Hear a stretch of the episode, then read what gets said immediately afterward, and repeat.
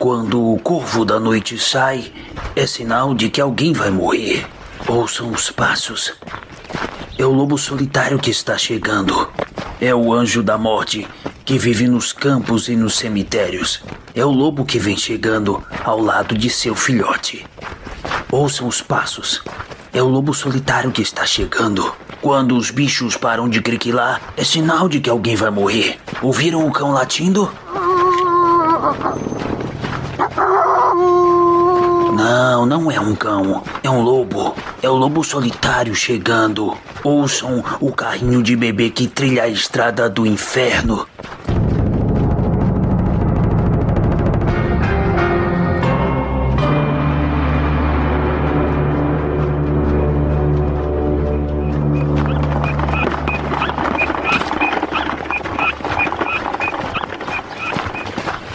É o lobo que vem chegando ao lado de seu filhote.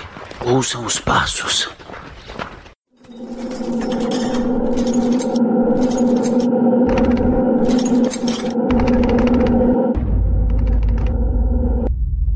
Os escapistas.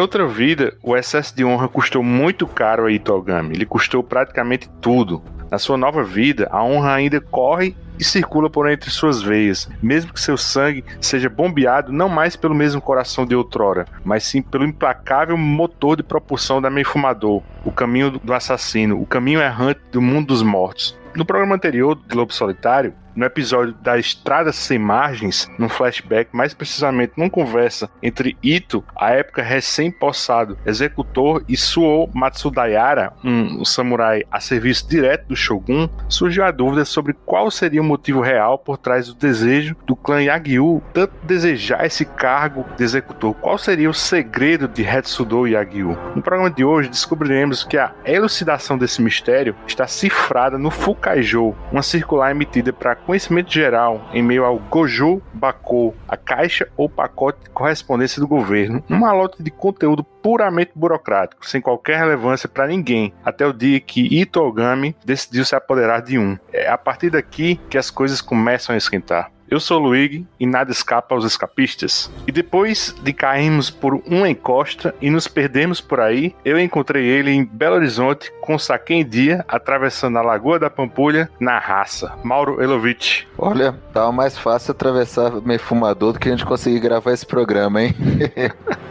mas vai sair. Caçado por ninjas e capivaras, ele é mais marrento que perigoso, mas ainda assim há uma recompensa em Viedo de 500 rios pela cabeça dele. Reginaldo Ilman. Opa, e aí? É isso. A seguir, discutiremos os volumes 9 e 10 de Lobo Solitário.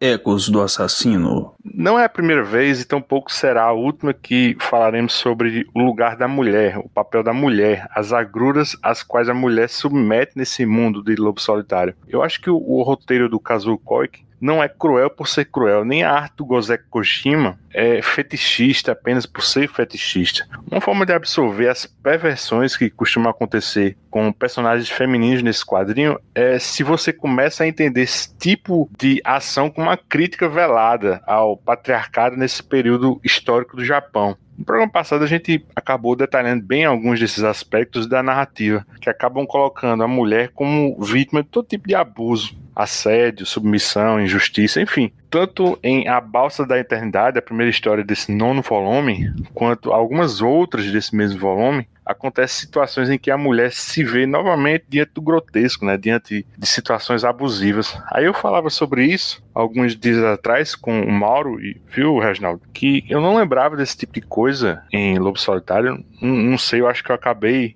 como é que se diz? Eu acabei suprimindo, talvez purificando um pouco essas impurezas na minha memória. Aí nessa releitura eu acabo ficando incomodado com essas cenas e eu acho que são feitas mesmo para trazer esse incômodo no leitor. Bom, Mas, especificamente em A Balsa da Eternidade, o foco da história é na personagem Oshio, uma balseira que, para sustentar a si própria e um samurai chamado Hayazi, ferido numa punição que era para ela, ela passou a se prostituir e, digamos assim, ser mal vista pela comunidade ribeirinha do rio Omono, Reginaldo, tem esse problema do abuso da mulher que eu falei, mas o cerne principal dessa história tá num tripé, né? Assim, a honra da esposa de coração, a honra do samurai e a honra do assassino. Quer falar disso? Realmente eu também não lembrava tão bem assim dessa essa insistência no tema mesmo, da mulher sendo assim subjugada e cruelmente, né? Porque as cenas são realmente feias, assim, são os japoneses feios, começando daí, né, meu, assim, que eles desenham num, num, nos ângulos assim, onde ela aparece, assim, ela, ela tá entregue assim para não morrer, né? Então é ruim mesmo, é incômodo. Só que eu também não lembrava realmente de tanta repetição do tema desse jeito, e hoje eu acho que a gente também ficou mais sensível para isso, porque realmente incomoda também. Também me incomodou nessa releitura, né? Ela já é sofrida a história, se você pensar que ela seria só barqueira, né? Que é, é, é, aquele barquinho pequenininho que ela vai empurrando com uma, uma haste, né? Como se fosse um pedaço de pau, né? Ele não deve ser tão fundo aquele, aquele rio e ela empurra o barco, né? Que já é um esforço físico já, né? Imagina que quando ela termina de atravessar o rio, ainda ela, é, ela, ela sofre abuso, ela sofre violência e ela sofre calada porque esse serviço ela faz para sustentar esse, esse samurai que, numa ocasião, sofreu assim uma, uma punição no lugar dela e ficou todo todo ao quebrado assim, né, todo machucado. Então ela usa esse dinheiro para cuidar dele. Aí ela também assim fica calada e recebe, sofre esse abuso para ele também não ser, né, assim humilhado ou eh, rebaixado dele estar tá envolvido com uma pessoa desse jeito, assim. Então assim, é, é muita coisa assim junto, né? E nisso entra o Itogami que ele tem um, uma linha de justiça própria, assim, uma linha de, não de justiça, desculpa, mas de honra principalmente, que é uma ótica assim, não é distorcida, mas é própria dele, né? Então ele, ele trabalha naquela linha e ele vai embora, né? Ele, ele não, ele é, vamos dizer, é o mais inflexível de todos, né? Porque você pode até supor que talvez o samurai, se ele soubesse do preço que a mulher estava sofrendo, né, pagando para cuidar dele dele, a honra dele uh, reverteria, que eu acho que não, viu, cara? Eu acho que realmente ele ia ficar envergonhado com essa situação e ele ia repudiar ela, assim, porque também tem essas coisas, assim, o Japão é esquisito e nessa época era mais esquisito, assim, em relação a essas coisas de, né, mesmo de honra, de imagem e da forma como você se colocava na sociedade. Então é engraçado que no meio disso, no meio dessa, desses níveis de honra, aparece o Itogami, uma honra muito simples, né? Ao mesmo tempo que ele, ele cumpre o papel que ele que coube a ele, né? Ser um cara amaldiçoado vendendo o serviço dele. O serviço dele é matar, né, cara? que assim, de certa forma você pode falar que não é honrado também, mas ele carrega isso com a honra lá do passado e dá uma outra ótica, assim. Então é, é uma história interessante, né? Com todos esses níveis de honra, assim, né? E para variar, assim, não acaba bem para ninguém, né, meu? Assim, ela é bem melancólica o jeito que fecha, né, meu? Esse negócio da, da violência contra a mulher é uma coisa que já tinha me impressionado muito na primeira vez que eu li. Eu acho que, assim, nesse aspecto sexual aí da história, me marcou muito na primeira leitura a questão da violência, né, do nível de crueldade com as mulheres que é mostrado em toda a série e acho que acho que a questão da perversão no naquela naquele arco do provador de veneno. Foram duas coisas que, que eu guardei assim da série nesse aspecto. Realmente, assim, é o que vocês falaram, o Kojima e o, e o Koi, que eles não poupam a gente, né? Eles mostram a violência com a mulher de uma maneira muito crua, muito repugnante mesmo, para chamar atenção, né? Causar essa sensação de incômodo na gente. E eu acho que não só na gente, eu acho que muito mais voltado para a sociedade japonesa, que para bem ou para mal, né, ainda é muito machista hoje em dia. Nada no nível da época do Japão feudal, mas ainda é uma sociedade patriarcal muito forte, uma sociedade que poda o papel da mulher. É um alerta até para a sociedade de hoje, porque você vê, ainda tem, querendo ou não, uma certa glamorização na violência sexual contra a mulher, na maneira como o japonês vê a erotização dele. Vide esses hentai, esses desenhos eróticos japoneses que colocam né, a mulher numa, na grande maioria deles aí, em, em posição de submissão, de, de violência, de alguma forma glamorizada ou sexualizada. E o Kojima e o Koi que fazem o contrário.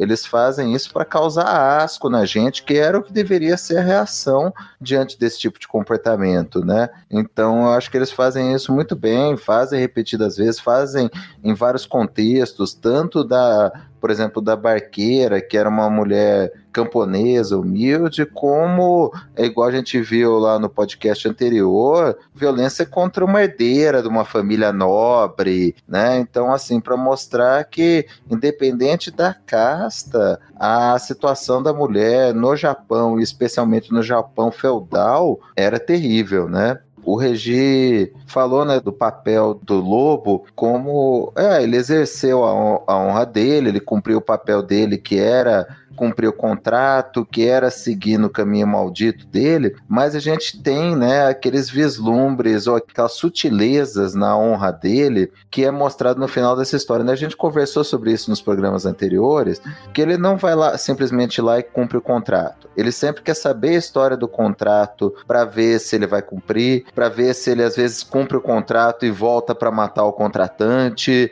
ou às vezes ele acaba cumprindo o contrato, mas ainda assim fazendo alguma coisa pela vítima. E nesse caso, ele cumpre o contrato dele, ele mata quem ele tinha que matar. Para fazer isso, ele acaba matando o samurai que, mesmo tendo sido humilhado, mesmo tendo sido espancado, ainda se coloca entre o lobo e a vítima dele, por causa da honra dele, por causa de pensar no bem maior daquela população que precisava do projeto de ponte que ele tinha bolado. O lobo mata esse samurai, mata o alvo dele, e aí a barqueira ela vai se matar também. E aí ela pega o projeto e o lobo sai do caminho dele. Ele faz um esforço, ele, ele fala para ela que mesmo sem ela ser, ser casada, sem ser esposa oficial desse samurai, ela fez de tudo para fazer a vontade dele, para conseguir que o legado dele um dia virasse realidade,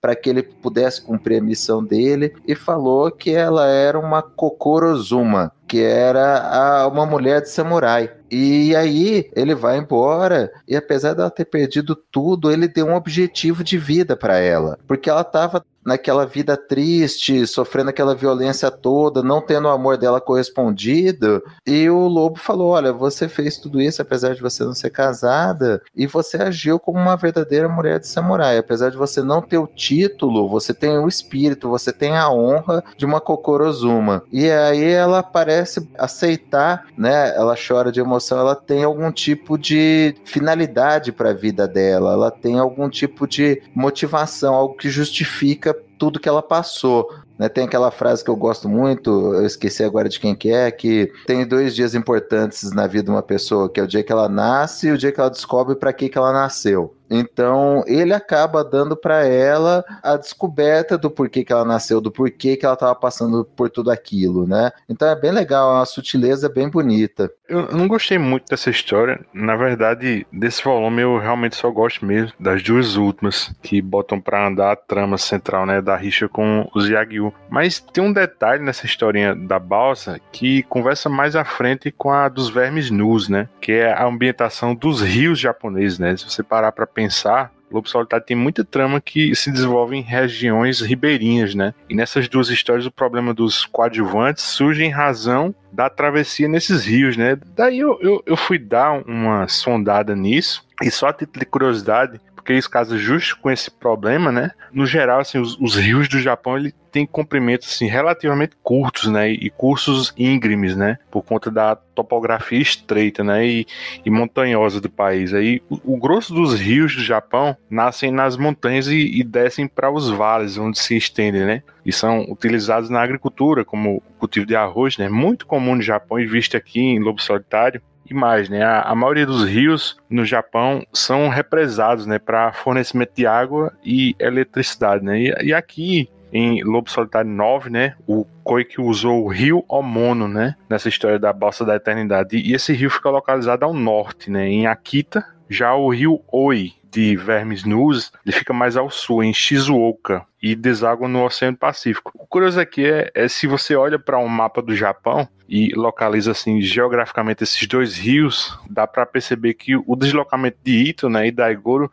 segue mesmo assim um curso, né? Eles estariam descendo o rio, né, do norte para o sul ao longo desse volume. Quer dizer, né, é o apreço do Koik, né, aos detalhes, né. Mercenários é, é, a segunda história desse volume 9. Eu queria desenvolver melhor meu raciocínio quando a gente chegar em Vermes Nus, mas esse capítulo traz a figura do Sanki Kotai, uma espécie de comitiva itinerante de Ronins, que vendia serviço de escolta, assim, no deslocamento de daimyos, né? Quer dizer, eles ficavam como guarda-costas de senhores de terras com voz, né, ou cargo de administradores no governo, né, durante alguns trajetos. Aí quando essa missão acabava, como eles não tinham vínculo oficial com ninguém, eles ficavam aterrorizando as estradas até que fossem contratados novamente por outro daimyo, né? Eles faziam emboscadas, roubavam, estupravam, matavam e como não se fixavam em lugar nenhum, era muito difícil identificá-los. Nessa história aqui, quando eles estão fazendo isso com uma família que passava pela área onde eles estavam naquele momento, o Ito e Daigoro acabam testemunhando um deles matando aquelas pessoas, porque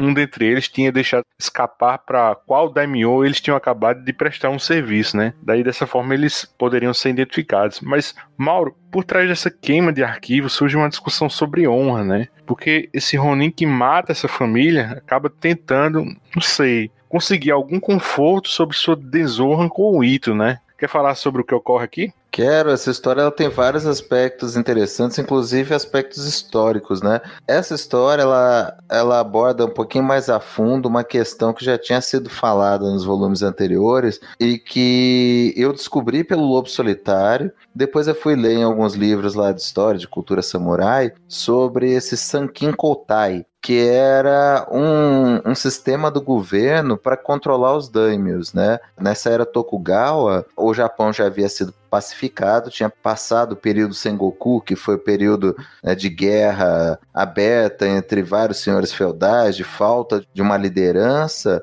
e o, o Shogun havia absorvido esse poder, né?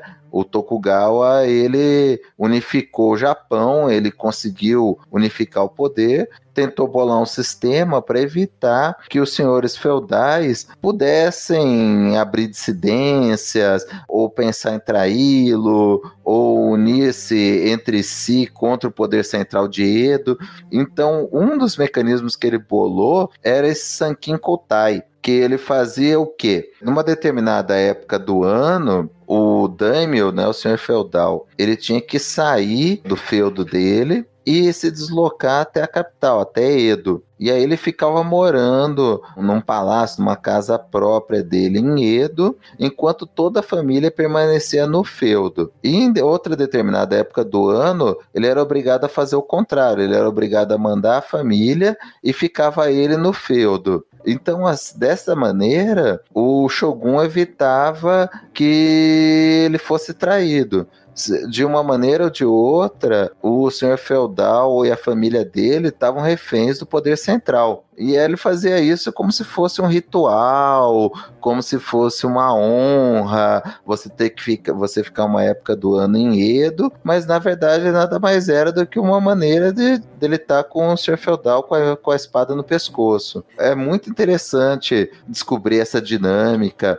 A gente descobre que até uma profissão né, um cargo de alta honra era ser administrador do feudo enquanto o senhor feudal estava em Edo. Isso traz vários desdobramentos aí para outras histórias da, da saga do Lobo Solitário e para a própria história do Japão, né? Eu achei muito interessante conhecer sobre isso. Falando especificamente da questão da honra desse samurai que o Ito enfrenta, né? Causa um, um, um certo incômodo na gente ver que esse ex-samurai aí que virou virou esse mercenário, mas que ele ainda tentava manter os, os princípios de preservação do feudo, do princípio samurai de servir o daimyo a todo custo, ele, para preservar a honra do feudo, ele matou uma mulher e matou pessoas inocentes para que a honra do feudo não fosse manchada se, elas,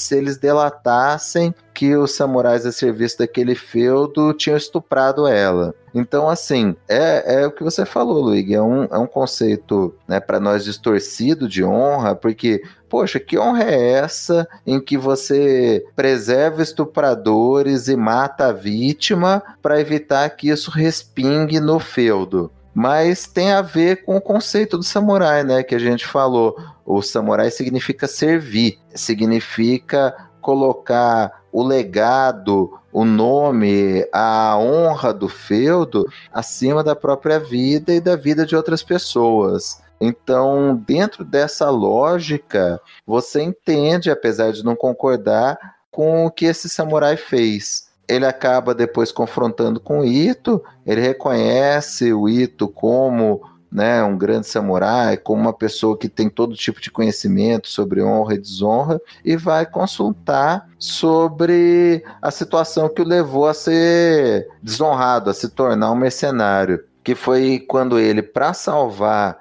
o senhor feudal saiu de perto da carroça que estava carregando ele e matou inimigos do feudo que estavam atacando apesar de ter salvado o senhor feudal e usado inteligentemente a estratégia, foi considerado uma desonra porque era como se ele tivesse largado para trás do senhor feudal. Ou seja, muitas vezes nessa sociedade a questão da aparência pesa mais do que o, o, resultado objetivo. Então, fala muito né, sobre essa honra, ajuda a gente a entender. O samurai ele não é muito pragmático, pelo contrário, ele é muito mais apegado a princípios, a um conceito de honra do que propriamente alcançar um objetivo, alcançar um resultado, né? O meio às vezes importa mais do que o resultado. Eu só queria acrescentar que essa história ocorre dentro daquele pano de fundo, né, da crise que se instala no Japão, né, devido a essa justamente essa grande quantidade de runins, né, vagando de uma ponta a outra pelo país, né, e que, e que volta a dizer, sobretudo, uma crise financeira, né,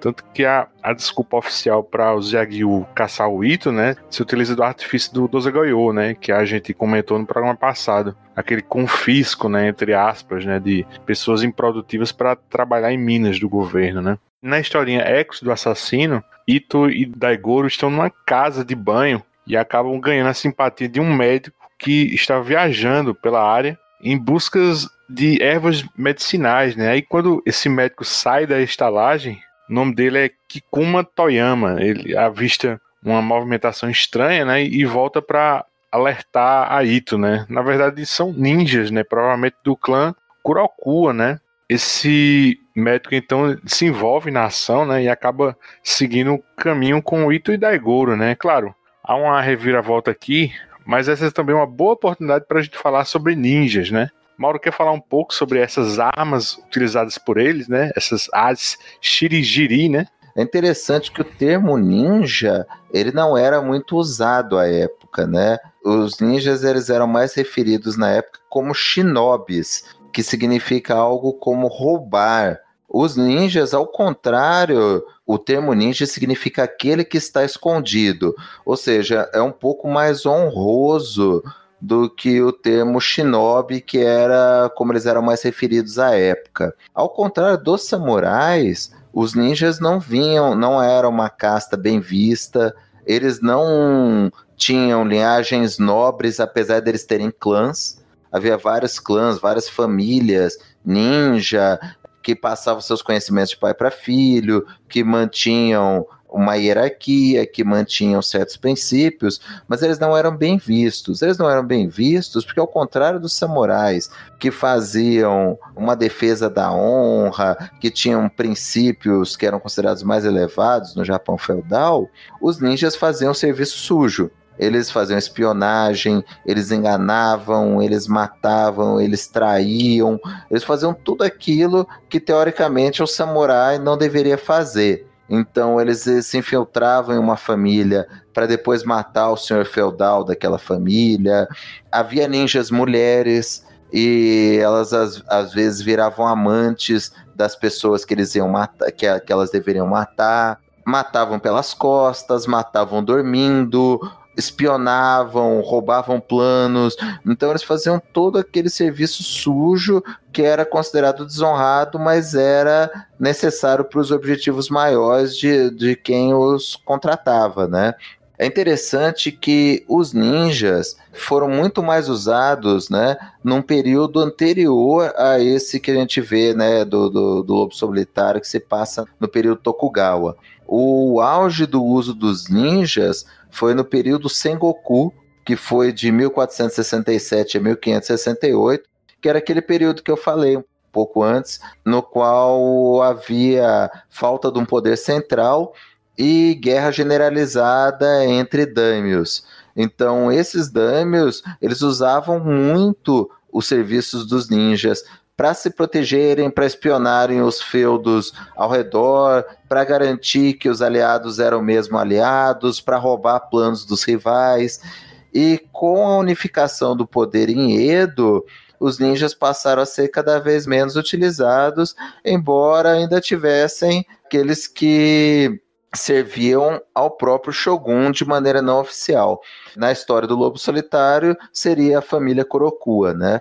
Sobre a arma que a gente vê nessa história, muito usada, é o Shigiriki, também muitas vezes é escrita como Shigiriji, que é um bastão, muitas vezes de ferro, com uma corrente na ponta e algum peso né, na, na ponta da corrente. É, o peso pode ser de ferro maciço, às vezes era com superfícies perfurantes esse bastão com ferro, ele era com, com a corda de ferro e, e a ponta mais pesada, era muito utilizado para combates à distância. Ele servia para neutralizar espadas, lanças. Ele era usado para conter esses ataques.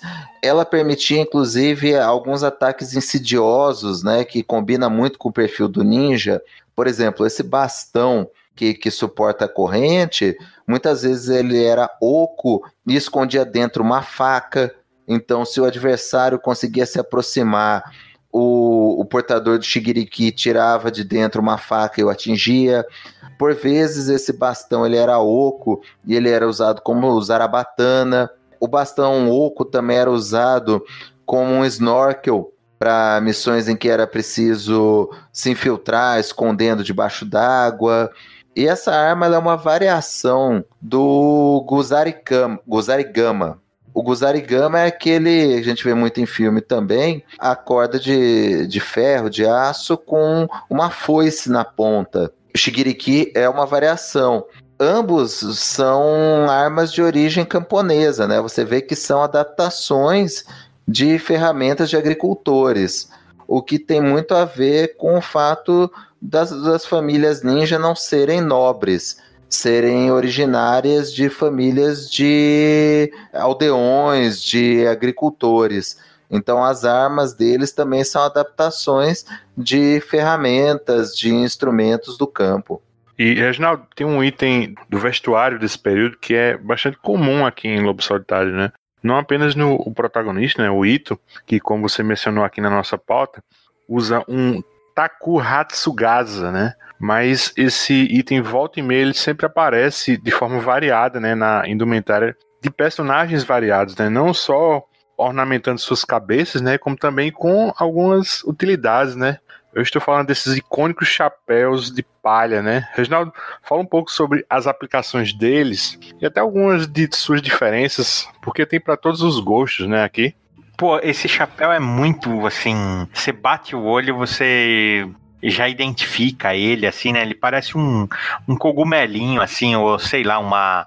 Como é que chama mesmo? Assim, uma. Um sombreiro, né? Sei lá. Não, não sombreiro de, de que, que você usa para garimpar, assim, que você passa para ficar para ficar coisa na, na telinha. Pô, esqueci o nome, cara. E o Odin tá mexendo demais com o Reginaldo, viu, Mauro? Não sei o nome agora, mas uh, eu vou lembrar assim, cara. A peneira? Peneira, porra. Cara, é isso, meu. Peneira. Gostei, peneira. Não parece uma peneira na cabeça, né? É. Cara, pra mim parece aqueles cesto de roupa suja que minha mãe tinha em casa quando era criança. Você, tirava a roupa da escola, você tacava tipo um cesto de vime. E quando a gente ia brincar de samurai essas coisas, você botava esse cesto na cabeça. Esse é mais fundo que você tá falando. Eu tô falando do bem rasinho, assim, que o Itogami ele usa um até, né? Que ele é o, bem Os crocu é que usam aquele que cobre o rosto inteiro, né? Isso, isso, isso. isso. É, o, o que o Itogami usa chama Takuha Tsugasa, né? E esse gasa aí é, tem a ver com guarda-chuva, né? Então você vê que porque porque no Japão chove muito, cara, né? Então eles usavam isso tanto para o sol, né, para ser o sombreiro, aí que o Luigi falou, como para ser também um guarda-chuva na cabeça, né, meu? Só que ele é tão ele é tão massificado assim em filmes japoneses ou, ou, ou, ou mesmo em mangá mesmo que você vê que cara, se associa logo ele assim a alguma coisa. É, é, é, o, é o chapéu de cowboy do Oriente, vamos falar assim, né? Então eu acho um barato, cara, e pela simplicidade dele, né? Que ele é uma coisa feita de palha mesmo, assim, né? Então, e ele era usado mesmo para isso, né? Por ele ser de palha, você molhava ele, punha na cabeça e continuava a andar, meu. Então é bem legal mesmo, assim, né? Você se aprofundar, ele tem variações, ca cada desenho aí, esse que você falou, Mauro, que é mais fundinho, assim, né? Que ele é é um, realmente um cesto virado na cabeça. Ele era usado mais pelos monges para esconder identidade, né, e para evitar distrações, né, meu. Então você vê que cada um tem um propósito, assim, né? Tinha até alguns que eram os que tinham um forro de ferro para ser mesmo uma variação de capacete, né? Então é uma coisa assim que tem tem uma profundidade, não é só estético, né? O, o, o, que eu ia falar também, Mauro, é que a, a, a nossa percepção de ninja é, é, também distorcida, né? Quando a gente fala ninja, a gente já imagina o cara de preto, assim, né, meu? Ou o Jiraiya, né, meu? Que é totalmente errado também, né? Cara, eu, eu, lembro de American Ninja, aquele Michael Dudikoff. Michael Dudikoff, é. é, isso, é uma, isso é uma boa lembrança, cara. Assim, né? Mas você imagina, o cara de preto, só o olhinho assim, né, meu? E não é bem assim, né, meu? Assim, isso era uma das, das versões, assim, né? O, o ninja era um espião mesmo, assim, né, meu? Por isso que ele era até mal visto. Nessa história, ele tá, tá muito bem caracterizado né? Porque uhum. ele aparece como um amigo, ele vai se envolvendo, ele oferece uma erva pro Itogami, ele brinca com o Daigoro, né? Ensina ele mata ele... um outro ninja para ganhar empatia. Sim, sim, sim, sim, né? Ensina ele a falar direitinho, assim, né? É, acho que é uma das poucas vezes que você vê o Daigoro falando assim com o pai, né, meu? E ele tá contando, assim, né? Tá contando de, de 1 a 10, assim. Você vê, ele, ele se infiltra, ganha confiança, né? e depois ele vai ser traiçoeiro. Então justifica ser, né, ser mal visto, né? Ele talvez o ninja, né? Talvez não. Você lê, né, que ele era tão talentoso ou capacitado quanto um samurai, só que ele agia nas sombras, né? Ele agia com subterfúgio, assim. E isso não é bem visto por ninguém, né, meu? Então, assim, eu acho bem legal. Essa, vamos dizer, é a minha história favorita aí do, do volume, cara. Quando você lê a primeira vez, você se surpreende também, né? Você pensa, acho que o, eu acho que o Itogami foi contratado para matar ele.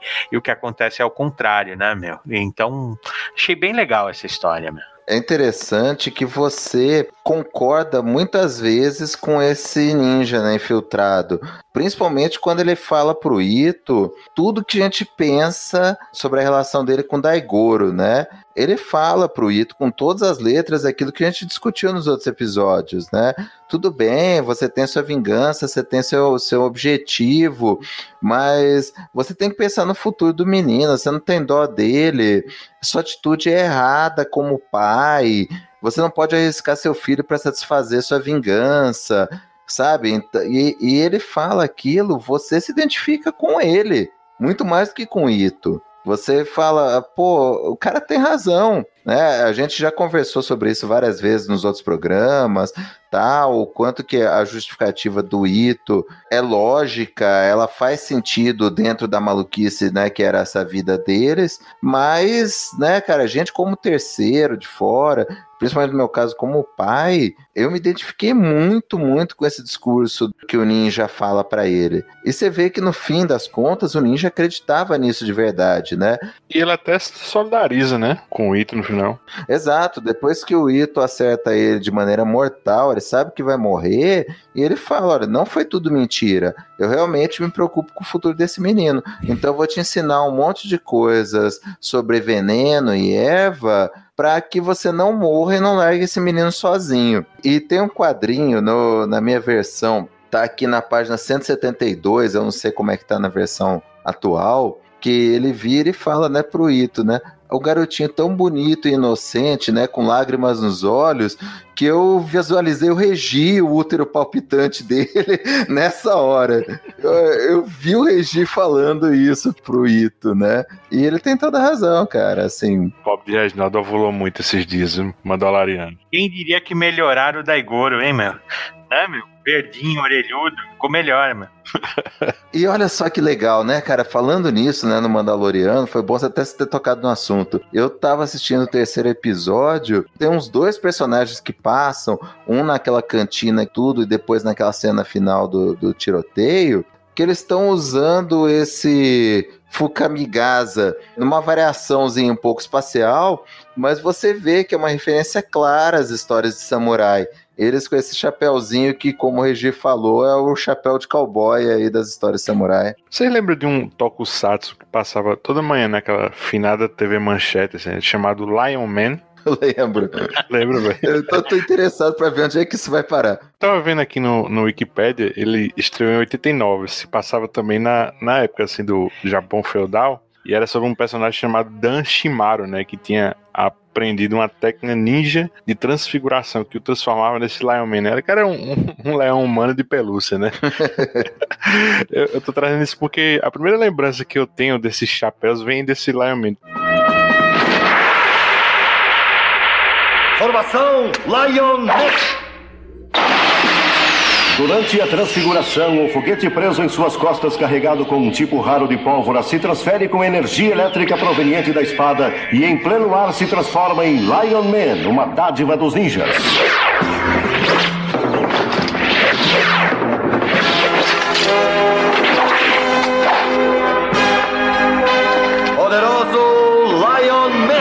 Praticamente todo personagem tinha um chapéu desse, assim. Mas, assim, geralmente eles usavam com lâminas embutidas, né? O melhor uso desse chapéu com lâmina é no Mortal Kombat, o Raiden. Lembra Isso, que ele tirava o chapéu e jogava nos outros? é muito icônico também. Vocês falaram também que esse chapéu tinha a função de disfarce. Tem também naquele Almirante Fukuyama, né? Daquela série Legend, né, Reginaldo? Que o chapéu dele é quase como um vaso assim, de palha, se cobrindo a cabeça inteira, né? Ah, sim, essa é a variação que o Mauro falou, ah. né? Ele é mais estreito, né? Mas ele é mais alto, né? E cobre a cabeça inteira dele, né? O Duito é realmente o que eu falei lá, a esteira, né? Assim, o virado, assim, parece um prato virado na cabeça grandão, assim, meu. É bem legal, cara, assim, né? Você vê assim, era uma coisa, você vê que é uma coisa feita com simplicidade, né? É tipo o nosso chapéu de palha daqui, né, meu? Mesma coisa, né? Talvez com um design bem mais simples, assim pô, é bem legal mesmo. E o Itogami usa ele direto também, né? Você vê ele usando também, né? Essa, essa variação bem simplesinha, né? O, o Reginaldo usou na nossa pauta a expressão profissões desonrosas no Japão antigo. Quer dizer, ainda que um ofício gerasse, assim, culturalmente uma espécie de repulsa social, é interessante a gente frisar que uma pessoa só vai ao encontro desses trabalhos se ela não tiver opções melhores, né? Não é que exista desonestidade no trabalho em si, né? Parece ser mais um lance de vergonha mesmo, né? Da pessoa de repente se ver ou se entender numa posição inferior em relação às outras pessoas, né? O que mais a gente vê em Lobo Solitário é uma construção de que o Estado está falido, né? A, a, economia fragilizada, né? As pessoas têm dificuldades para sobreviver, tanto é que, como a gente falou agora, né? Acabam surgindo práticas como esse Sankin Kotai, né? Ou agora os Hadakamushi, né? Da, da historinha Os Vermes Nus, né? A, a preço de hoje, trazendo isso para a nossa realidade, já que o Brasil vive também uma, uma, grave crise de desemprego, né? Tem sido bem comum, assim, ver pessoas que perderam, assim, seu emprego, né? De uma hora para outra, assim, se tornando, assim, empreendedores por falta de opção, né? Gente que vende marmita, né? Bolo, doces, né? Vai para sinal vender flanela, né? Claro, não faltam exemplos de pessoas que se sobressaem, né? E acabam tendo sucesso nesse, vamos dizer assim, esse plano B acidental, né? Mas com certeza a maioria preferiria, né, a estabilidade de um emprego, né, de uma renda fixa, né? Acho que a palavra né, nem desonra, é necessidade mesmo, né? Aí voltando para nossa historinha, né, os vermes nus, a gente normalmente se depara com o problema de um rio sem ponte, né? O, e que precisava de pessoas para ajudar na travessia. No caso aqui, o rio era bem irregular, né? Aí o Koik ele detalha bem, né, o problema desse rio no comecinho, né, porque ele tem cheias de uma hora para outra, né, tem pontos em que a água é até bem rasinha, né, e cinco metros à frente, né, fica bem fundo, né. Então, daí surgem esses Hadakamushi, né, homens que conhecem bem o rio, né, e carregam pessoas em cima de não sei nem o nome dessas estruturas, são uns palanques, né, carregados por quatro homens em cada extremidade, né, mas aí o serviço deles não é muito de qualidade, né, Reginaldo? Diz aí como o Ito entra no caminho desses Hadakamushi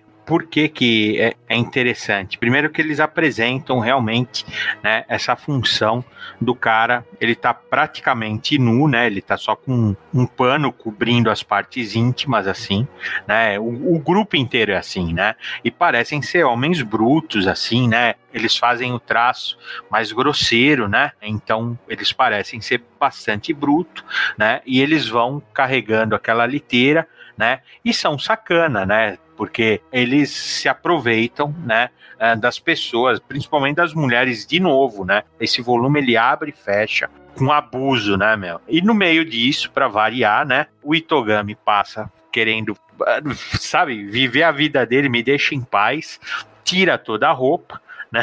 Amarra na cabeça, né? Ele é assim, ele é pragmático mesmo, assim, né? Assim, ele e atravessa, não quer ser perturbado. E aí os caras provocam ele, né? E ele entra, na, e é engraçado que ele entra na, na, pilha, depois você vai entender o motivo, claro, mas ele entra na pilha e passa a trabalhar lá com eles, assim, ajudar eles a carregar essas liteiras, assim, né? Que é interessante, porque ele é, ao mesmo tempo que ele é na dele, vamos dizer assim, eu, eu gosto de pensar que se os caras não tivessem mexido com ele, ele ia deixar os caras em paz também. Só que mexeram com ele, ele se aproveitou da situação, porque ele é mais esperto, né? E ele tinha um trabalho aí para cumprir aí, né? Então acho, pô, demais, assim, esse subterfúgio. Embora eu goste mais da outra história, essa história também é bem legal, né, meu? Assim, né? É interessante que o conceito aí de profissão desonrosa, né, nesse Japão feudal, é um pouco diferente do nosso, né?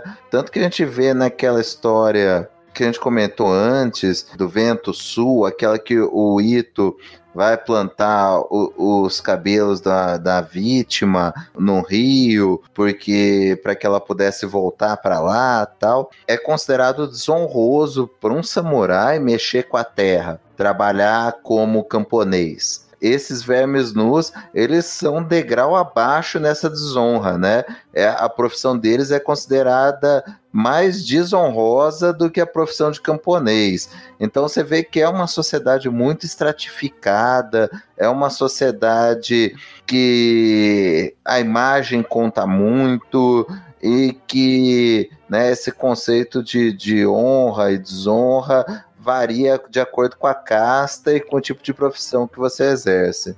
E agora, só fazendo um, um parênteses escatológico, né? A única coisa que eu penso assim quando fala, porra, profissão desonrosa, né? Eu lembro de um documentário que eu vi uma vez porque aqueles lutadores de sumô chegam num ponto que eles ficam tão gordos que eles não conseguem limpar a própria bunda. E tem uma profissão no Japão que é limpar a bunda do lutador de sumô. Essa eu acredito seja uma profissão desonrosa até hoje. Mas será que é mesmo, bicho? Porque os caras. É esporte nacional, né? Não, uma Sério, né, Luigi? Pode ser de quem for, né, meu? Vai que os caras interpretam como se fosse um gandula, né? É.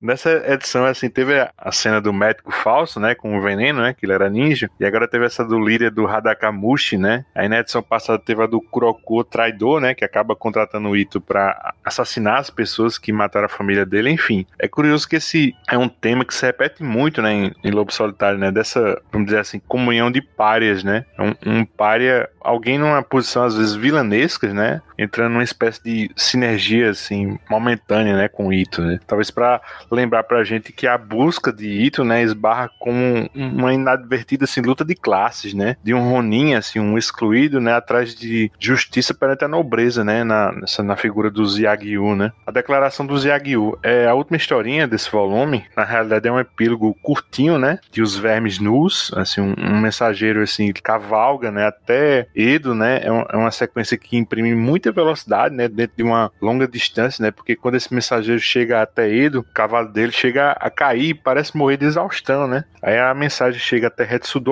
e ela não é outra senão a de Kito, assim, disfarçado do Hadaka né, que a gente falou ainda agora, roubou a correspondência oficial, né, contendo aqueles segredos dos Yagyu, né? Daí o que ele faz é exatamente uma declaração de guerra a Ito, né, dizendo que é, é o fim do acordo deles de não agressão, né? E como a gente sabe, era pura né? Os Yagyus viviam atacando o Ito, né? Eu acho que é justo dizer que a partir desse prelúdio, né, que a história principal ganha força mesmo, né? Porque se não estava claro ainda, agora é guerra mesmo, né? Por um lado, cai a máscara né, dos Yajiu que, de que eles tinham arrumado um, um, uma trégua com o Ito enquanto ele não, não voltasse para a região de Edo, enquanto não, não usasse o símbolo do imperador. Mas na verdade, na verdade, né, eles estavam tentando matá-lo por meios transversos que não ligassem o, a morte dele aos Yajiu. Usaram os Kurokua, usaram outros contratados usaram o Gumbei, que era tido como morto, para tentar evitar que respingasse no nome da família. E a partir desse momento que eles resolvem partir para o confronto direto, inclusive com a presença física do Retsudo, por mais que o, o nível do desafio para o Ito tenha aumentado, você vê que ele está chegando mais próximo do objetivo dele. Que ele queria mesmo era se vingar do Zeaju, era expor o que eles estavam fazendo, e ao pegar essa correspondência, ele forçou os caras a saírem da toca, ele forçou eles a se expor. Assim como a gente fez no programa anterior, na transição de volumes, né? Vamos comentar um pouco sobre as capas dessas duas edições. Eu começo dizendo que a capa do Frank Miller, né, para o volume 10, é a minha favorita de toda a série, bicho. Talvez, talvez é uma das artes mais bonitas de toda a carreira do Miller, viu? Que é a dos lobos, né, sobre a pilha de corpos, né? Cara, que cores lindas da Aline Valley, né? Lembra quase um vitral, né? Eu adoraria ter isso num post assim para colocar assim numa moldura. Vocês gostam dessas capas? Cara, é lindo demais. O, o Miller nessa época tá afiado. Eu acho que eu gosto de todas as capas dele, mas essa em especial, né? Os samurais mortos, né, com aqueles trajes de guerra completo, né, da armadura, algumas com máscara, e o lobo e o filhote de lobo andando sobre a pilha de cadáveres. É muito emblemático, né? Muito bonita essa capa. Olha, eu acho que ela é realmente a mais bonita da série, cara. E eu acho, não, não encontrei nenhuma afirmação, mas eu acho que ele está inspirando aqui num estilo que chama ukiyo, né? Que é um estilo que veio do período Edo, né? Que ele realmente, assim, eram estampas com essas cores carregadas, o traço bem delineado, assim, né? E eles retratavam, assim, paisagens, combates, cenas cotidianas, né? A, a, parte rural do Japão, mas também a parte urbana. E é engraçado que essa estampa, ela é feita quase como uma xilogravura, assim, né? Que ela, ela é feita usando também um carimbão de madeira, vamos chamar assim, né? E quem souber tem um post disso aí, me avise, viu? Porque, puta que pariu, eu queria fazer um Fiquei com a vontade de fazer um quadro disso aí, que não é brincadeira, bicho. é muito lindo, velho. É difícil você pegar um, essas artes até em alta resolução na internet. Ele é metade do meio ofício na vertical. É, você não sabe se ela foi feita inteira, se tem mais coisa, se. Ela é bem realmente assim. Ela é maravilhosa, mas parece assim que é subestimada, assim.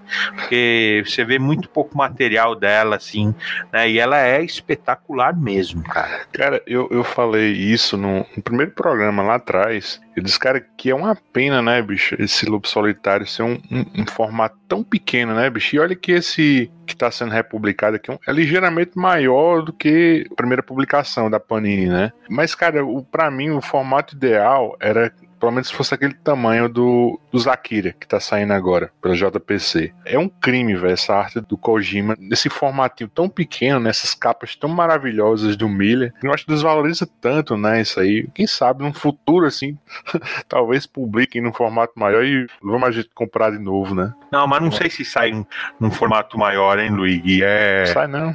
Não, é padrão mangá isso daqui. Hum. Eles, eles, se, eles se pegam também nisso. Acho que tá bom também, viu, cara? Se, se você achar um pôster desse maior, você me fala, mas pro material interno, pra parte interna, tá de bom tamanho, cara. Sombras que vão.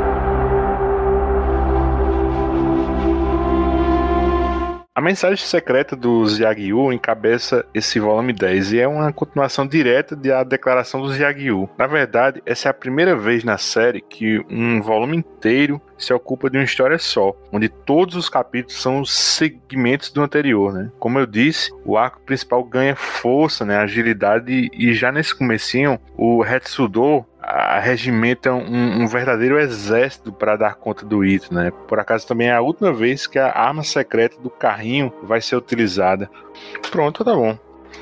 E, e, e, já nesse comecinho, o, o Hetsudo arregimenta um, um, verdadeiro exército, né, para dar conta do Ito, né? Por acaso também é a última vez que a arma secreta do carrinho vai ser utilizada. Mauro, quer comentar essa ação? Pô, essa edição a coisa realmente pega fogo, né? O Retsudo, ele pega um exército aí de dois clãs com arqueiros tal, deixa eles de backup e manda os Kurokua para enfrentarem o Ito, né, de maneira direta.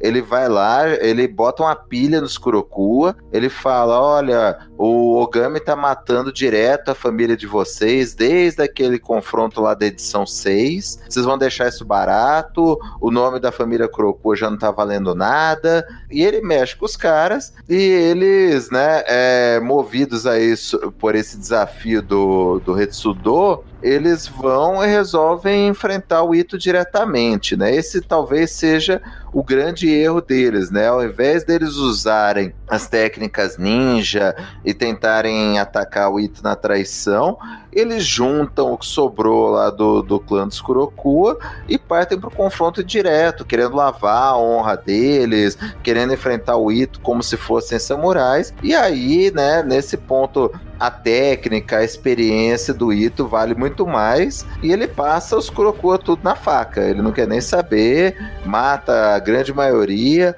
Tem ainda um que vai na traição tentar pegar o Daigoro e o Daigoro acaba matando ele com uma lança. Então, né, em um confronto direto, realmente o, os Kurokua não tinham chance contra o, o Ito. E o próprio Etsudo amaldiçoou eles por isso. Mas quando o Ito sai, parece que, poxa, passou já o pior, ele ele chega num vale e tem todo um exército de vassalos do, do, daqueles feudos que o, o Retsudo regimentou, com bacamates lá, com armas de fogo e arco e flecha, para tentar matar o Ito à distância. E aí, né, tendo em vista a superioridade numérica dos inimigos, a necessidade do ataque à distância, o Ito usa em potência máxima aquela arma embutida que ele tinha colocado no carrinho, a explosão, né, generalizada, praticamente uma metralhadora. Ele destrói a maior parte desses guerreiros desses clãs que o, os Yagyu tinham convocado,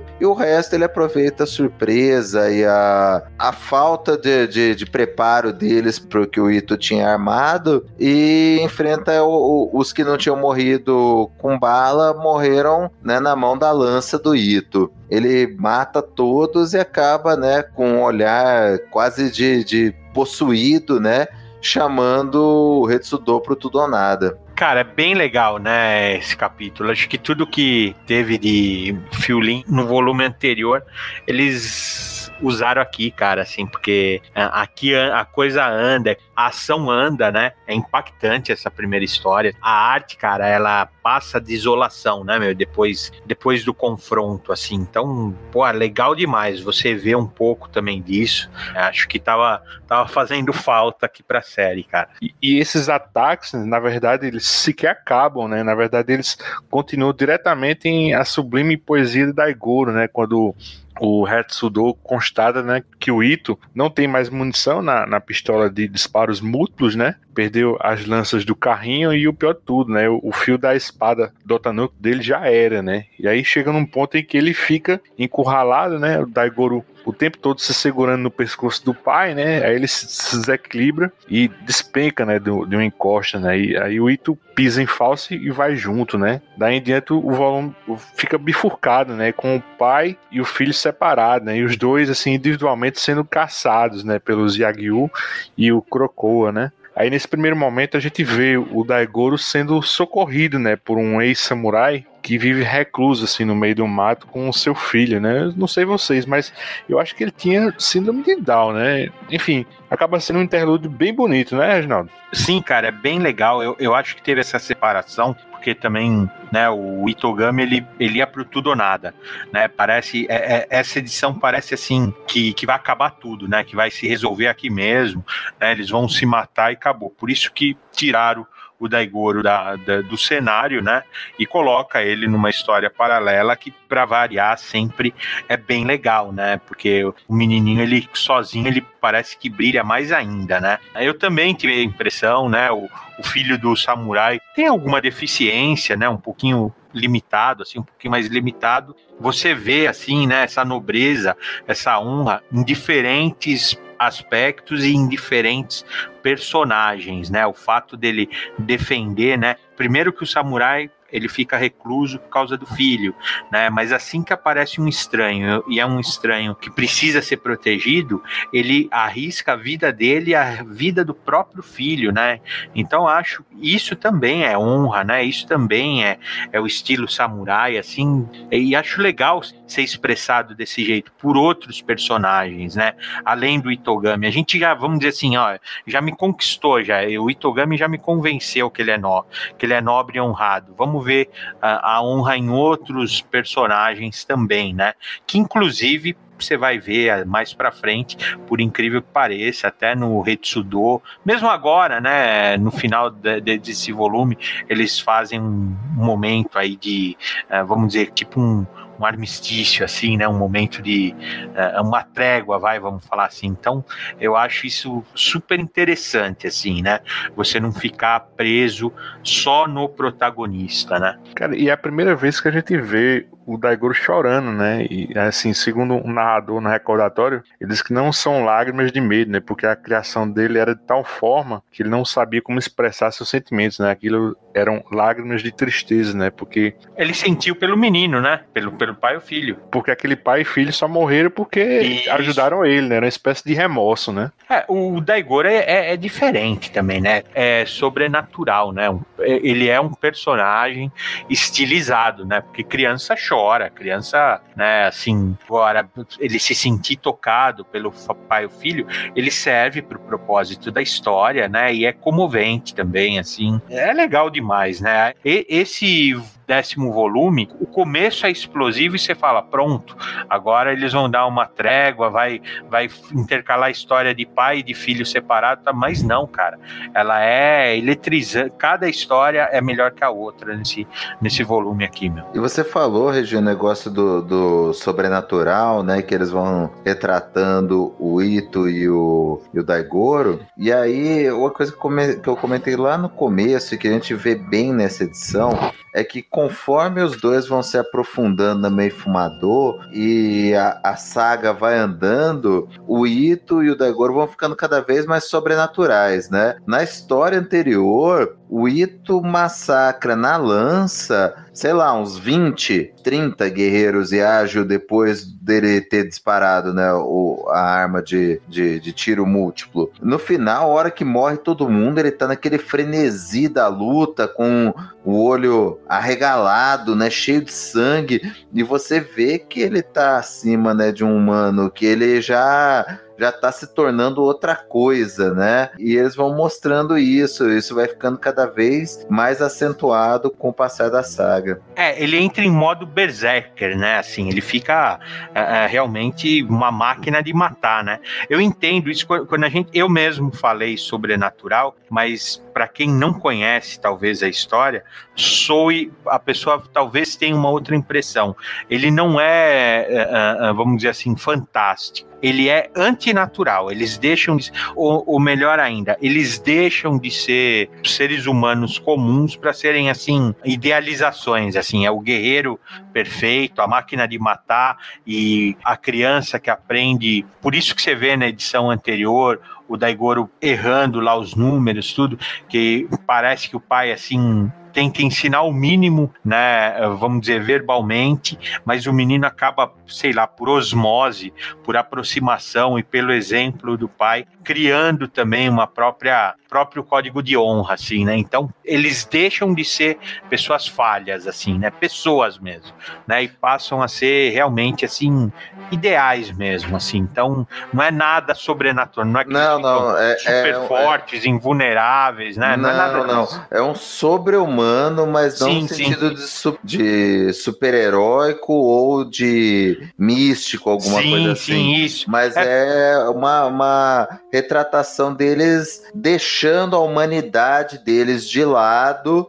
e abraçando esse caminho infernal que acaba extrapolando algumas características deles, né? Algumas isso, características que a gente vai vendo isso. desde o começo. Né? O, o Daigoro, por exemplo, ele mata um dos, um dos inimigos, é na cagada, né, meu? Assim, não é, é sem querer, né, meu? Sim, assim, sim.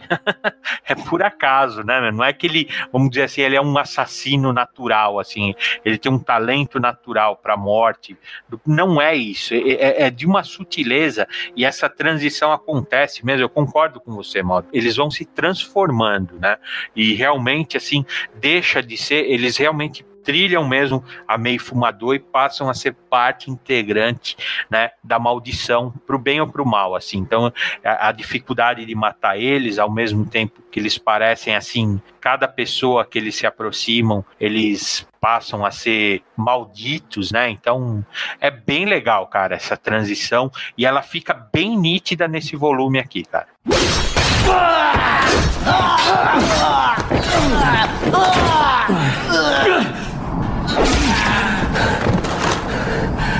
A história seguia a dança dos peixes Daigoro chega às margens de um rio e fica observando uma família tirando seu sustento da pesca. Uma mulher sente pena dele e oferece comida para ele, só que ele nunca aceita, né? Algo decorrente também da experiência dele com Ito, né? Ele não aceita nada de ninguém, né? Desde que isso não venha do seu trabalho, né?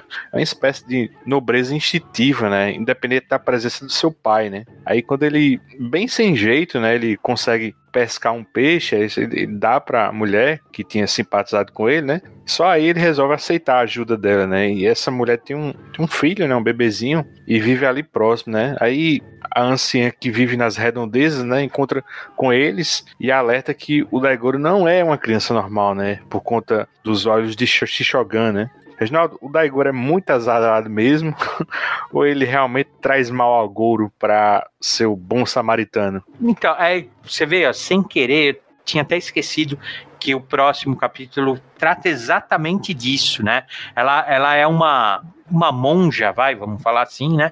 E ela percebe pelo olhar do menino que ele não é normal, ele realmente ele tem aquele, aqueles olhos de Shishogan. Se eu não me engano, ela até explica melhor o, o vazio ou o olhar fixo, aí fica mais, vamos dizer, claro, a gente já explicou ele uma vez, né? Mas você vê, ó, de novo ela traz isso, né? Que quem, quem consegue captar isso vê que é diferente e ela realmente fala, ó, isso daí mais cedo ou mais tarde vai trazer problema pra gente. Claro que qualquer outra pessoa vê aquele menino fofinho, pequenininho, sofrido, né? Você vê que ele tem essa honra antinatural, que ele não não quer pegar comida, mesmo estando para morrer, assim. Então, tudo isso daí compõe, assim, um cenário que, assim, você fica do lado do menino, mas por outro lado é nítido, cara. Tantas vezes já aconteceu e até o fim da, da saga vai acontecer de novo. Eles acabam trazendo a tragédia de forma voluntária ou involuntária. Nesse caso, nem foi culpa dele, é coincidência, né? Nesse caso é assim, aquela coisa, é o ovo a galinha, né? O fato dela ter cisma com ele, né? Que ele seria uma ameaça, né, um mau agouro, transforma ele nisso por conta de, um, de, uma distração lá na casa que pega fogo. Então, assim, ele nem ele foi causa ou consequência, né, de, disso daí. Então é bem, é bem legal essa construção. Só que eu acho que pelo que nós já vimos, pelo que nós vamos ver ainda para frente, não, não resta dúvida. É bonitinho, mas passo longe, assim, mudo de calçada, cara, se vê, né?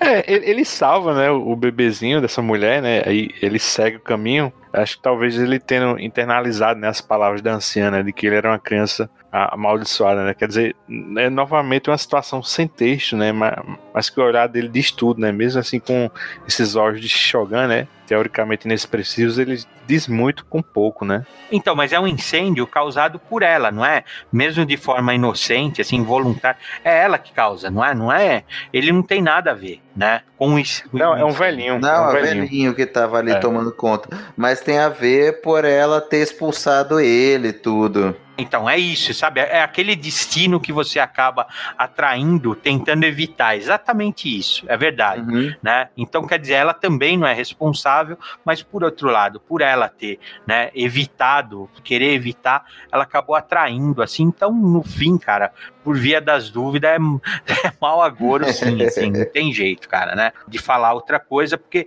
nós já vimos isso acontecer, né? E é, e vamos dizer, é o estilo da série acontecer cada episódio, o eles se envolverem com outras pessoas e eles não têm aliado, eles não têm momento de paz, eles não têm. Ou a pessoa morre ou a pessoa se transforma num ponto. Via de regra morre, né, meu? Assim, só de se aproximar deles. Eu acho que. Eu não sei quem que traz mais merda, né? Se é o Constantine, o Matt Murdock ou o Ito Ogami, né? Quem que ferra mais as pessoas que estão ao, ao redor dele? Eu acho que é o Daigoro, você não citou, não, mas. Não, não, pai e filho junto é uma é, carga é, pesada tava... mesmo. É pai, os dois juntos, assim, porque você, é assim, tem uma coisa também, Lobo Solitário. Não é crítica porque a gente ama isso, né? Mas se você for olhar friamente, dez volumes depois, né, que desde que a gente começou, começa a ter uma certa repetição, né, nos eventos. Tanto é que essa, essa separação de pai e filho é até interessante, ele traz até uma, uma lufada de frescor para a história, assim, né, ela muda o ritmo que estava acontecendo, porque é isso, eles têm um encontro, ou eles são a causa da, da tragédia, né, trazendo a morte, ou eles são realmente, assim, involuntariamente eles acabam envolvendo as pessoas, como a, a, a mulher da, lá, lá, lá, da barca, né? Eles acabam trazendo isso. Então, eu acho, do exemplo que você deu, Mauro, ó, é, é, Constantine perde feio, né? E o, o, o Demolidor que só, só, só, só é mau agouro para as namoradas dele, para as pessoas que se envolvem romanticamente com ele. Assim, perto desses dois, não, né? Esses ah, dois são não, muito cara, loucos. O Constantino né? também ferra todo mundo que Sim, sim, sim, dele. claro. É, é, é mas, pau, pau ali. é, mas não é. Você pode ver que o Constantino ele tem um período, vamos dizer assim, de, de incubação, vai até ferrar, né? é, as pessoas começam a gostar dele. Aí Isso, exatamente.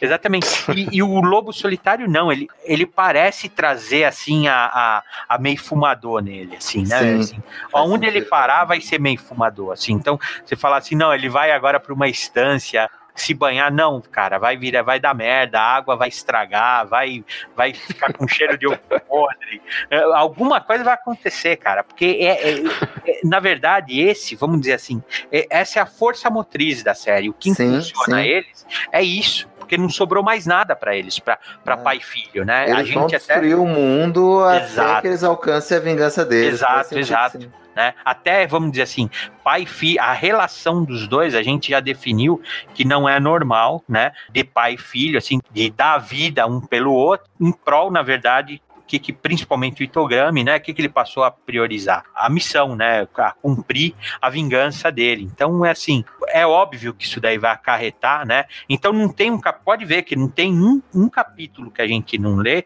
que não, alguém, direto ou indiretamente, sofre por causa deles, cara, né? Sendo, vamos dizer assim, sendo antagonista da história, ou sendo só um participante, um NPC, vai, se ferra do mesmo jeito, cara.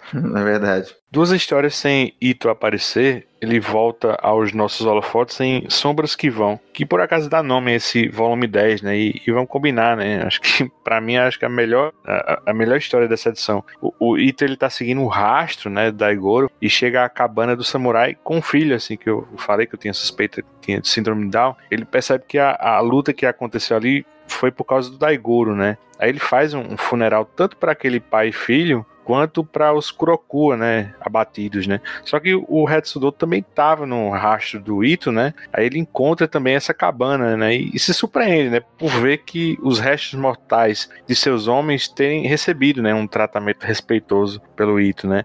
Aí eles se encontram novamente, né, e o Hetsudo acaba concedendo a Ito três dias de armistício, né, para que ele ache o Daigoro, né. Mas aí, né, Mauro, quando a esmola é grande demais, o, o Santos confia, né? Fala aí o que, é que acontece em seguida. É, para variar, o Retsudo mostra que é, os Yajiu se afastaram de toda a honra samurai, que tudo que eles deveriam representar ficou para trás, porque ele propõe esse acordo para o Ito para dar ele tempo de achar o filho, como um, um agradecimento por ele ter né, dado funeral para dois dos homens dele. Só que quando, assim que o Ito vira as costas, o Retsudo faz sinal para os arqueiros é, alvejarem o Ito pelas costas. Então você vê assim, tudo que a gente está falando muito né, nessa edição sobre honra tal, tudo que o Ito, que alguns dos Kurokua,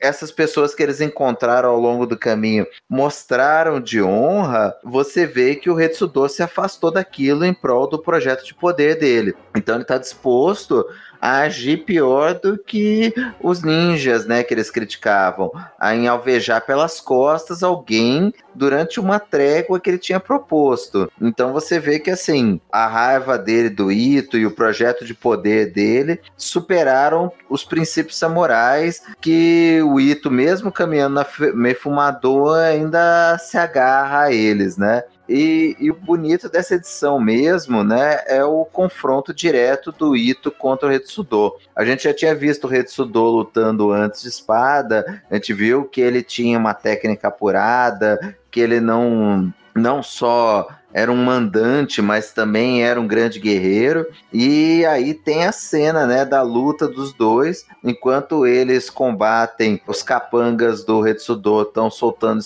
flechas no Ito, até o momento em que ele está desarmado, o, o Retsudo parte para ataque, o Ito acaba pegando uma flecha que está próxima dele e enfia no olho do Retsudo, causando a perda do olho do Retsudo. Então, assim, poxa, cenas lindíssimas de batalha, frenéticas. Aqui o, o gibi tá voando baixo, assim, é muito, muito bonito, emocionante, dinâmico como flui essa edição. Cara, é, essa cena lembra muito, né? Aquela luta entre o, o Slade Wilson, né? O Exterminador contra a Liga da Justiça em crise de identidade, né? O, o, o, Slade tava rebocando todo mundo, né? Até que o Oliver Queen, né? O arqueiro verde, ele pega uma flecha, né? E taca no tapa-olho dele, né? Aí o, o cara fica enfurecido, né? Do, mesmo modo que o, o Hetsudo, né?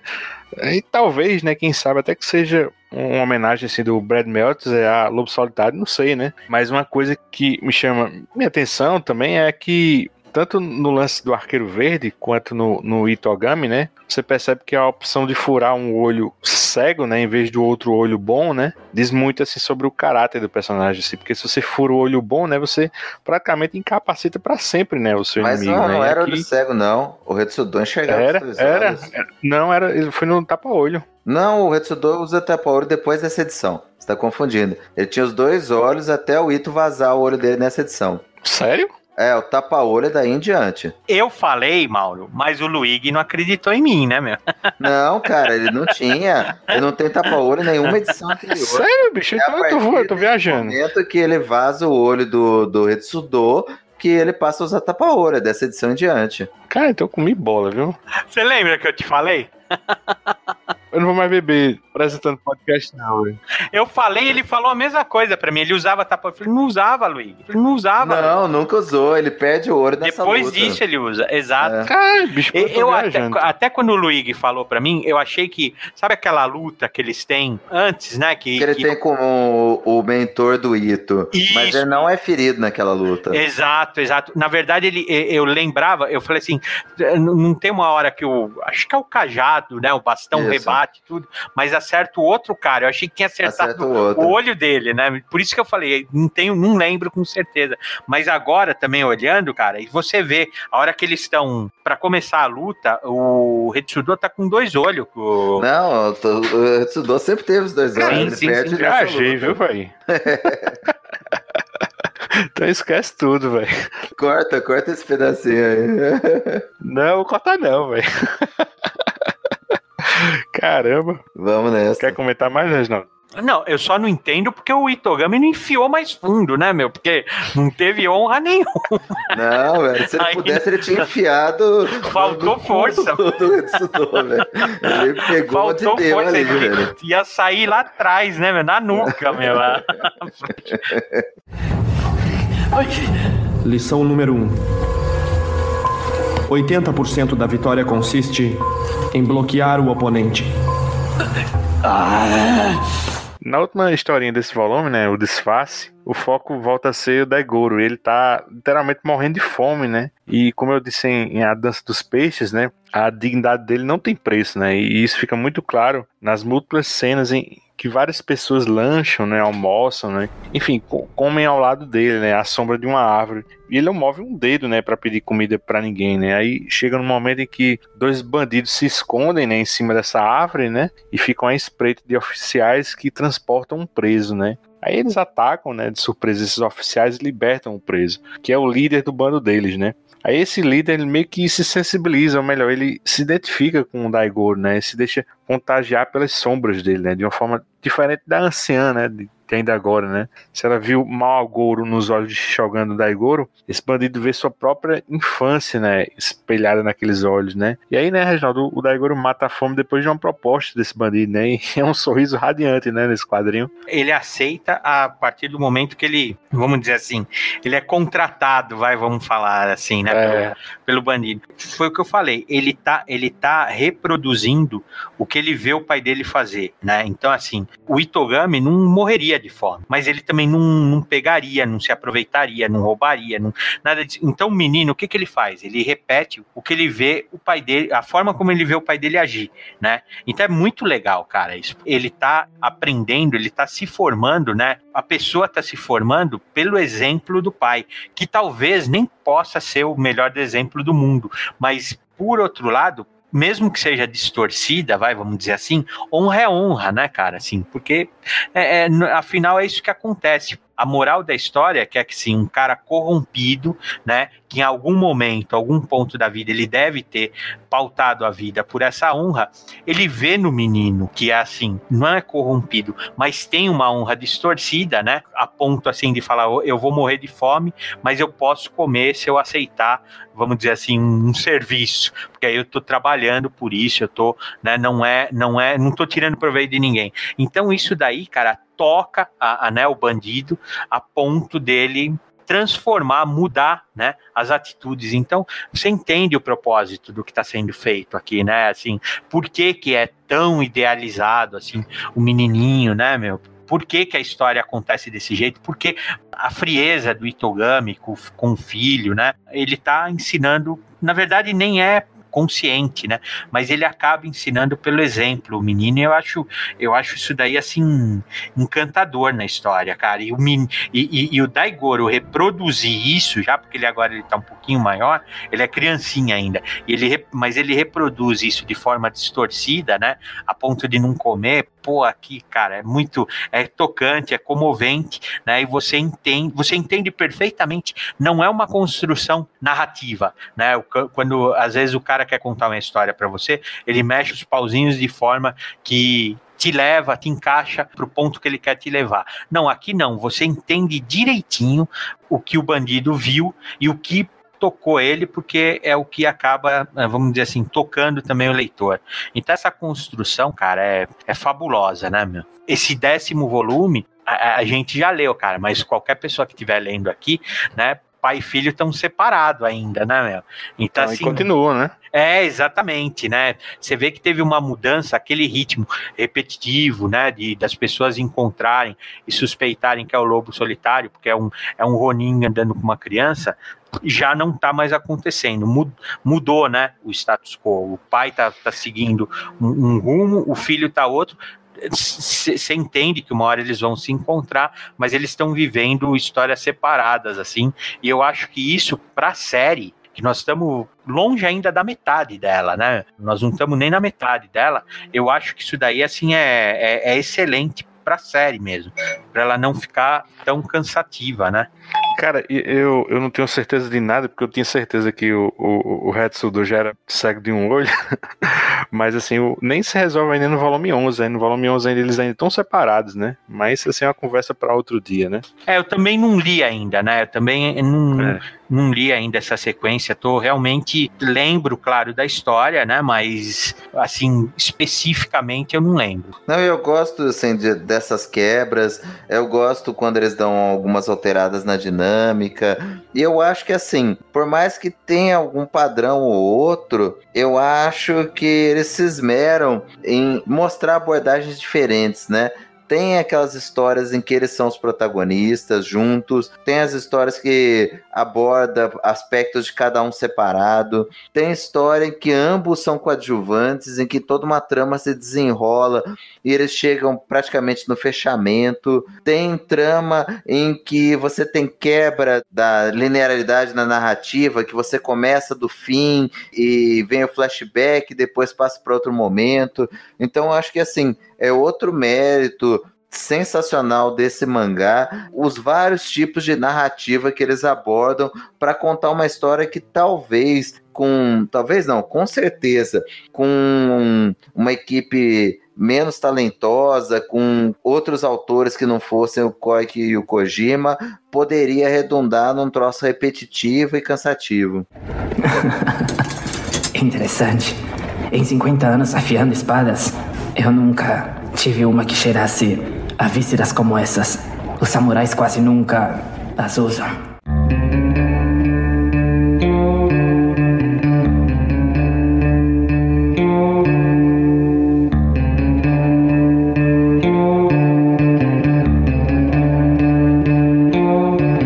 Esse é o fim de mais um Escapistas. Esse podcast traz temas variados sobre quadrinhos e cultura pop Estamos no iTunes, Spotify, Google Podcasts, enfim, no agregador de sua preferência. Para mais episódios dos Escapistas, acesse www.escapistaspodcast.com.br. Se você gostou do que ouviu, assine o feed, por favor, divulgue os Escapistas na sua rede social, Facebook, Twitter, Instagram, faz aquele comentário no iTunes, dá uma estrelinha pra gente, isso ajuda o podcast a ter mais visibilidade na podosfera. Segue a gente no Twitter, arroba os escapistas, e no Instagram, arroba os escapistas podcast. Quer ajudar os escapistas a manter esse trabalho? Compre seu Lobo Solitário outros gibis, livros, DVD, Blu-ray, qualquer coisa, através de nossos links e banner no site. Quer deixar algum recado pra gente, comentar o que você acabou de ouvir? Envie sua mensagem de áudio ou texto para os escapistas@outlook.com. Eu gostaria de agradecer ao Radakamushi da Lagoa da Pampulha, Mauro. Os. E o inimigo público número 1 um de Vinhedo, Reginaldo. Opa, valeu. E é isso. Tem mais Lobo Solitário em 2020. Um abração, pessoal, e até o próximo. Os Escapistas.